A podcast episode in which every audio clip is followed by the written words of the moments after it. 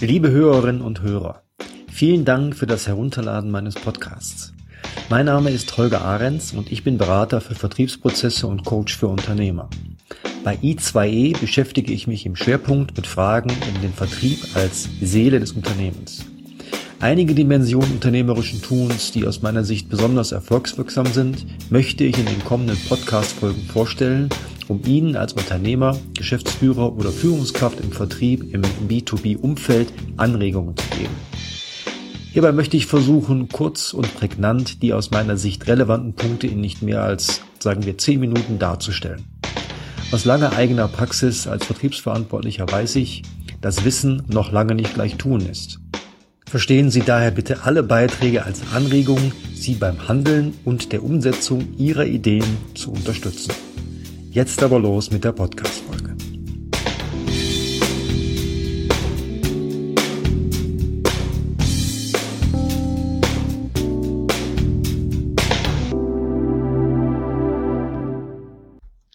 Liebe Zuhörerinnen und Zuhörer, in der ersten Podcast-Folge habe ich über den Vertrieb als Seele eines Unternehmens gesprochen und dann als Voraussetzungen dafür einen integrierten Vertriebsprozess beschrieben.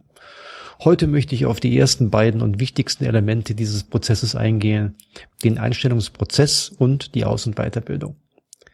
Die richtige Auswahl von Mitarbeitern und die Zusammenstellung von erfolgreichen Teams ist eines der gewichtigsten Aufgaben jedes Unternehmers und jeder Führungskraft. Nur die systematische Suche und Auswahl stellt dann sicher, dass sie auch in Zukunft wettbewerbsfähig bleiben. Gerade und besonders im Vertrieb. Warum? Neben der bekannten Tatsache, dass diese Entscheidungen nur schwer oder schmerzhaft für alle Beteiligten revidiert werden können, ist im Vertrieb meist nicht entscheidend, welche Ausbildung, welche Fachkenntnis oder welche Herkunft diese Mitarbeiter haben, sondern welche Einstellungen, welche Lernbereitschaft und welche Werte sie mitbringen. Dies herauszufinden ist allerdings weitaus schwieriger, als harte Fakten in einem Lebenslauf zu prüfen. Aber es ist absolut entscheidend für den Erfolg im Vertrieb. Wenn Sie hier die falschen Entscheidungen treffen, legen Sie das Fundament für Misserfolg und können diese Fehler auch mit Training, stringenten Prozessen und einem perfekt sortierten Werkzeugkasten nicht mehr korrigieren. Da diese Einstellungen, Werte und Überzeugungen eines Menschen nur mit aufwendigen psychologischen Methoden zu erforschen sind, sofern Ihr Kandidat dazu bereit ist, müssen Sie mit anderen Methoden versuchen herauszufinden, wie gut sie zusammenpassen. Es gibt nun am Markt Analysewerkzeuge, mit denen Sie Einstellungen, Überzeugungen sowie Können und Wollen abfragen können. Ich empfehle dieses zu prüfen für Sie und einzusetzen, da wo es Sinn macht. Setzt natürlich voraus, dass Sie Ihre Stellenprofile und die Werte Ihres Unternehmens definiert haben, sodass Sie Abweichungen gegen eine Vorgabe oder auch ein Idealprofil erkennen können. Folgende Fehler sollten Sie während des Einstellungsprozesses vermeiden. Standardinterviews zu führen statt eines persönlichen Gespräches. Denn nur in einem offenen Dialog können Sie Fragen zu persönlichen Werten, inneren Einstellungen und Überzeugungen stellen. Keine Standards zu definieren, sofern Sie mehrere Mitarbeiter an den Interviews beteiligen. Wenn jeder Interviewer seine eigenen subjektiven Eindrücke ohne Standards schildert, bekommen Sie ein diffuses Bild mit einem Sammelsurium subjektiver Eindrücke zum Kandidaten. Unkritisch zu antworten auf Standardfragen sein, diese kann jeder erfahrene Vertriebsmitarbeiter abspulen, ohne dass sie einen Erkenntnisgewinn davon haben. Eine unfreundliche Atmosphäre der Selektion schaffen. Es gibt immer Unternehmen, die glauben, die, da auch im Markt ein rauer Wind weht, muss auch die Interviewsituation so gestaltet werden. Damit machen sie sich unattraktiv für gute Kandidaten und verkaufen die Unternehmen insgesamt unvorteilhaft. Darauf zu vertrauen, dass Mitarbeiter des Wettbewerbes eine gute Wahl sind. Das kann zwar manchmal der Fall sein, ist aber selten die Regel. Dazu können unterschiedliche Werte Unternehmenskulturen inkompatibel sein anzunehmen, dass erfahrene Vertriebsmitarbeiter automatisch auch über die in ihrem Unternehmen notwendigen Fähigkeiten und Fertigkeiten verfügen. Eine solide Einarbeitung ist auch für die erfahrensten Mitarbeiter Standard, denn nur so geben sie allen Neuen die gleichen Chancen. Keine ausreichende Einarbeitungszeit einplanen.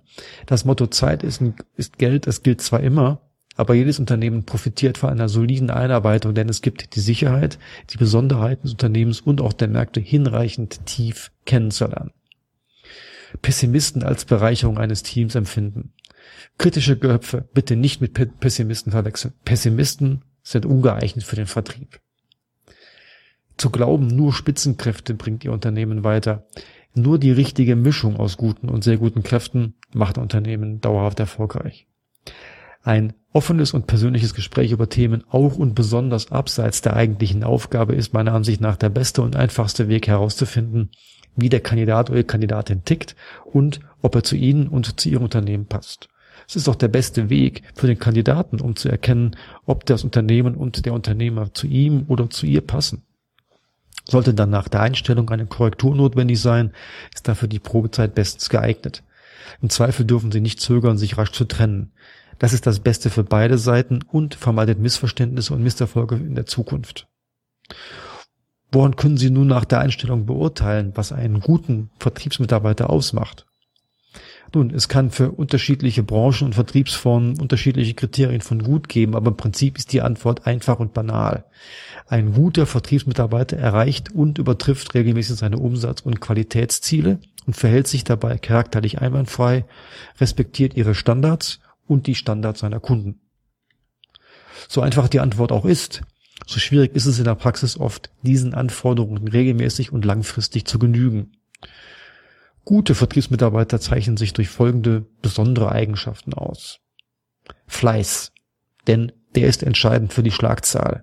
Zum Beispiel Anzahl Besuche, Anzahl Telefonate, Anzahl Aktivitäten allgemein und ist damit die Basis für jeden erfolgreichen Vertriebsmitarbeiter. Neugier. Die ist entscheidend für den Wunsch nach Verbesserung und meist gekoppelt mit Ehrgeiz und Ansporn zum Handeln. Intrinsische, das heißt innere Motivation, der eigene Antrieb und der Spaß am Tun ist Voraussetzung für Erfolg. Resilienz, das heißt die Fähigkeit, Rückschläge und Veränderungen als Teil des Lebens zu akzeptieren, ist ein Erfolgsfaktor. Fehlende Resilienz führt zu hoher Kümmerbereitschaft und damit geringer Schlagkraft und geringer Effizienz. Ein hoher Anteil von Kümmertätigkeiten im Vertrieb senkt die Schlagkraft und ist meist ein Zeichen mangelnder Führung. Lebenslange Lernbereitschaft in den dynamischen Märkten von heute ist eine Notwendigkeit, um dauerhaft wettbewerbsfähig zu bleiben. Der systematische Einsatz vom Verkaufshandwerk und Planung, denn nur so bleibt die Schlagkraft hoch. Eine authentische, das heißt glaubwürdige Persönlichkeit, denn nur dann können Sie Ihre Kunden für sich gewinnen und langfristig tragfähige Beziehungen aufbauen. Diese Liste zeigt auch, warum es so schwer ist, ein dauerhaft guter und damit erfolgreicher Verkäufer zu sein. Da die meisten der Attribute von guten Verkäufern bereits in ihrer Persönlichkeit angelegt sind, ist, wie bereits diskutiert, die richtige Auswahl eines Verkäufers während des Einstellungsprozesses absolut entscheidend. Nach meiner Erfahrung sollten Sie deutlich mehr Zeit mit der Auswahlentscheidung als mit der Trennungsentscheidung verbringen. Denn es nutzt weder Ihrem Unternehmen noch dem Mitarbeiter, denn mit Fragezeichen über seiner Zukunft kann keiner dauerhaft gute Leistung erbringen. Was man allerdings lernen kann, ist Produkt, Markt, Kundenwissen sowie Techniken und Handwerk. Daher ist es aus meiner Erfahrung wichtiger, nach Kandidaten mit echtem Erfolgsprofil zu fahnden und weniger wichtig, auf Branchenerfahrung beim Wettbewerb zu achten. Dahinter verbergen sich oft weniger gute Verkäufer. Klassische gute Verkäufer sind übrigens immer Einzelkämpfer und auf den eigenen Erfolg fokussiert. Bei erklärungsbedürftigen Produkten, die in Projekten von vielen verschiedenen Teammitgliedern begleitet werden müssen, ist diese Einzelkämpfereigenschaft oft dem Erfolg des Projektes im Weg. Hier ist die Vertriebsführung und ein zum Unternehmen passendes Vergütungssystem gefragt. Bei der Zusammenstellung von Vertriebsteams ist eine gute Mischung aus alt und jung, Profi, Anfänger, männlich, weiblich auch deswegen hilfreich, weil auch ihre Kunden meist dieser Mischung entsprechen. Fleiß, eine altmodische Tugend, ist übrigens meist genau der Unterschied zwischen einem weniger guten und einem guten Verkäufer.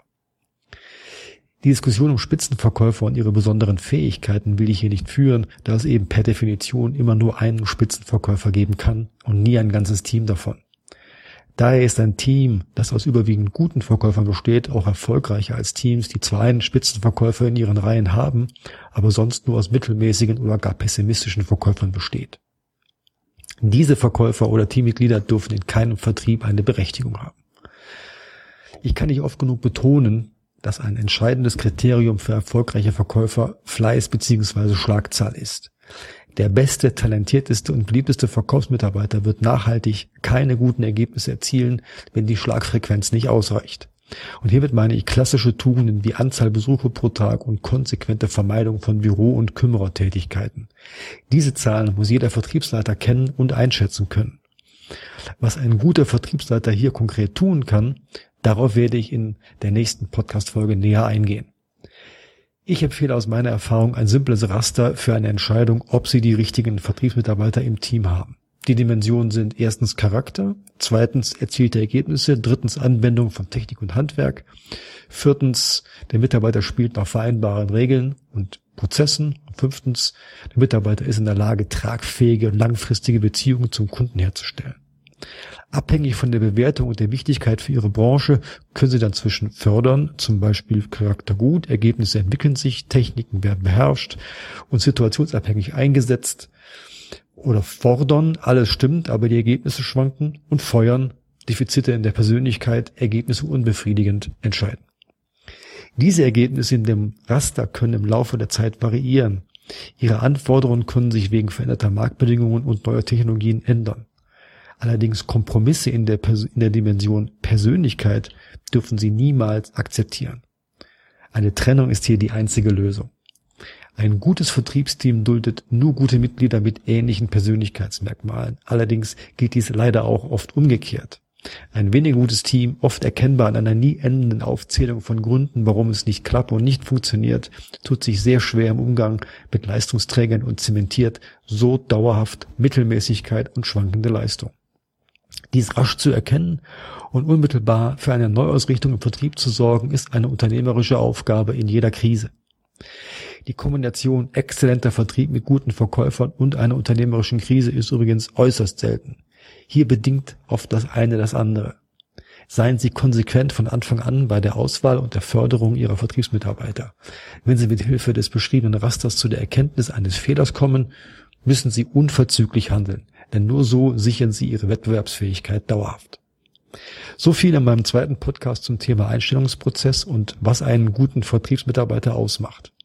In meinem nächsten Beitrag gehe ich auf ein wichtiges Werkzeug im Vertrieb ein, den Sales Funnel. Herzlichen Dank fürs Zuhören. Bis zum nächsten Mal. Ihr Holger Aretz.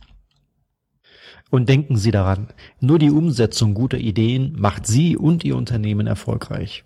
Mehr Tipps und Inhalte bekommen Sie auf meinem Blog unter www.i2ex.de. Ich hoffe, Ihnen hat dieser Podcast gefallen und es war etwas Interessantes und auch Umsetzbares für Sie dabei. Ich würde mich freuen, wenn Sie auch bei der nächsten Folge zuhören. Herzlichen Dank für Ihre Zeit. Ihr Holger Ahrens.